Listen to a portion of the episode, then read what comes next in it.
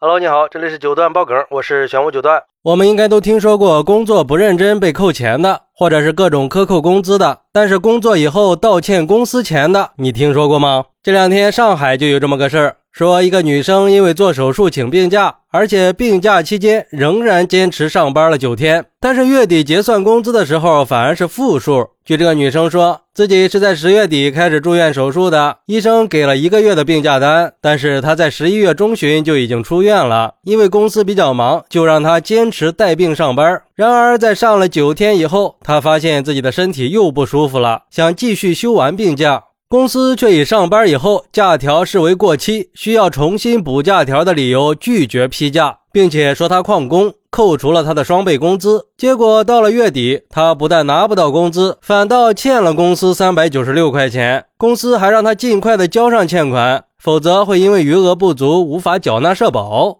女生就表示自己很不理解，但是公司让她去找北京总部交涉，可是总部的电话一直都打不通。目前她已经申请了劳动仲裁。嚯，这还真是世界之大无奇不有啊！这都是什么神仙操作呀？对于这个事儿，有网友就说了。加班不发钱，上班还欠钱，现在这个职场是怎么了呀？咱不能为了利益就拼命的压榨，不顾人死活吧？就算是资本家也没这么疯狂呀，还谈什么生活？全都是维持生计，比登天还难。就这样还说什么责任心，聊什么多奉献？就这点破工资，和扶贫差不多，不够买命的，也不够看病的，不摸鱼难道还要去奋斗吗？再这么下去，以后都要贷款去上班了，交钱去打工了。听上去很魔幻，却是现实呀。要么病假不批，要么疯狂扣钱。请假三天等于白干半年，就算是有病假，也不等于休息。一边扣着工资，一边居家办公，降薪调岗，下放辞退，有的是办法逼你走人呀。总有人吃不饱饭，说不定下一个还会更便宜。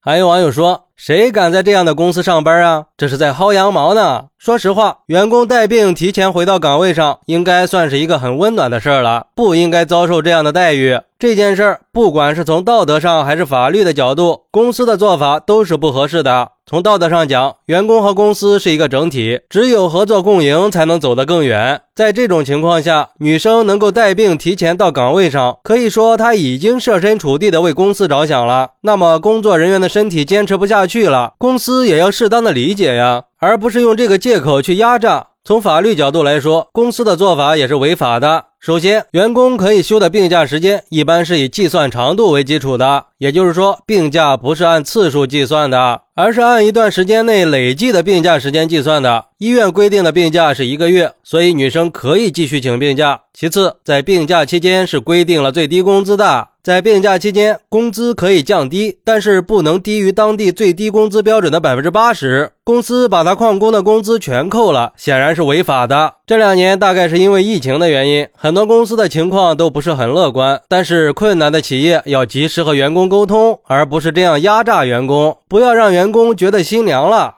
也有网友说，女生的遭遇告诉了我们：你和公司讲职业道德、讲职业操守，但是公司却不和你讲情怀呀。女生本来有一个月的病假条在手，但是却因为公司忙回去上班了。可是上班以后感觉自己的身体不适，再次请假，就等于是自动消了病假。所以公司最后和你讲的是劳动制度。在这件事上，女生本来是占理的一方，但是按照劳动法来说，女生确实是违反了劳动法。一旦你主动回公司上班了，就证明你可以工作，假条就自动截止了。如果后续开不出来继续休假的假条，公司按照旷工处理。也是有理有据的，我觉得这不管合理不合理，就这吃相也太难看了吧！好歹人家姑娘也是带病给你工作了呀，你不给假就不给假呗，这还带讹人的吗？这也太狗血了！我想知道这公司是认真的吗？一点人情味都没有，就这样的公司，你怎么能留得住员工的心呀？啊呸！你个渣渣，啥也不是。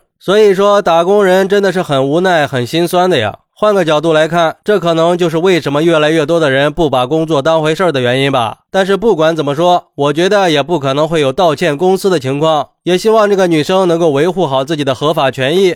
好，那你是怎么看待这个事儿的呢？快来评论区分享一下吧，我在评论区等你，拜拜。